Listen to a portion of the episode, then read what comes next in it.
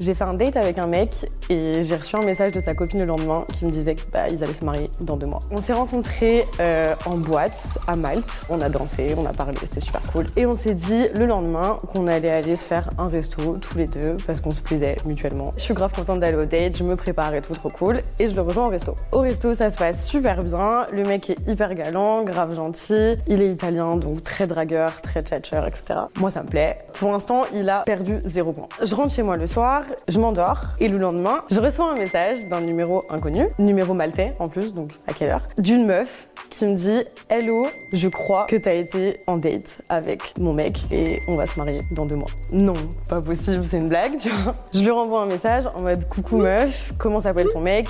C'est qui, il fait quoi dans la vie, enfin pour être sûr que quand même c'est bien lui, tu vois. Elle me dit bah voilà, il s'appelle Giuseppe, il travaille au casino, il est croupier. Elle me récite vraiment la vie du mec avec qui bah, je suis partie en date hier, tu vois. Donc je me dis ok, chaud, je suis dans la merde. je viens clairement de briser un couple sans le savoir, mais je viens quand même de briser un couple. Elle me dit merci, enfin vraiment. Et je lui dis vraiment qu'il s'est rien passé, que c'était qu'un date, mais que si le mec est capable de faire ça avant de se marier, c'est que il est pas sérieux et qu'il y a un problème, tu vois. Donc de là, bah il y a plus rien qui se passe, on se parle plus trop et la meuf me renvoie un message deux, trois jours après en mode écoute, meuf, euh, je viens de parler à mon mec, il me dit que c'était pas lui, qu'il te connaît pas, qu'il est jamais parti en date avec toi. Je dis bon, ok.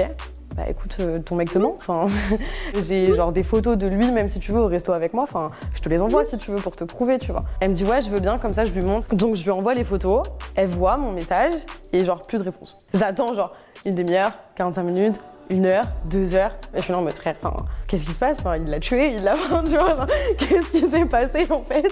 Et là, à ce moment-là, je décide d'envoyer un message au mec pour lui dire écoute, j'ai dit à ta meuf qu'on s'était vu. Le mec me répond Mais qu'est-ce que tu racontes? De quelle meuf tu parles? Complètement perdu. Je lui dis Mais mec, enfin, la meuf avec qui tu vas te marier, tu te rappelles? Enfin, je sais pas, t'es amnésique, y a un truc qui va pas, tu vois. Il me dit Mais tu racontes n'importe quoi. C'est pour ça que tu me réponds pas depuis des jours. Je comprends pas ce qui se passe. J'ai pas de meuf, j'ai jamais eu de meuf, je vais pas me marier. Je sais pas ce qui s'est passé. Soit je suis dans une dimension parallèle et j'ai tout inventé, j'ai rêvé de ça. Enfin, je sais pas. C'est trop bizarre. Et en fait, la meuf m'appelle, genre deux jours après. Elle me dit Voilà, euh, je voulais juste te dire que tout va bien. Le Giuseppe avec qui tu bah, c'est pas du tout le mien. En fait, c'est deux Giuseppe qui travaillent au même casino et qui sont croupiers tous les deux. C'est pas mon mec, je suis désolée de t'avoir mis dans cette embrouille, tout va bien. Et j'étais là en mode, bon, bah ok. En fait, là peut-être que bah, j'étais en date avec l'homme de ma vie et tu m'as niqué mon date, en fait.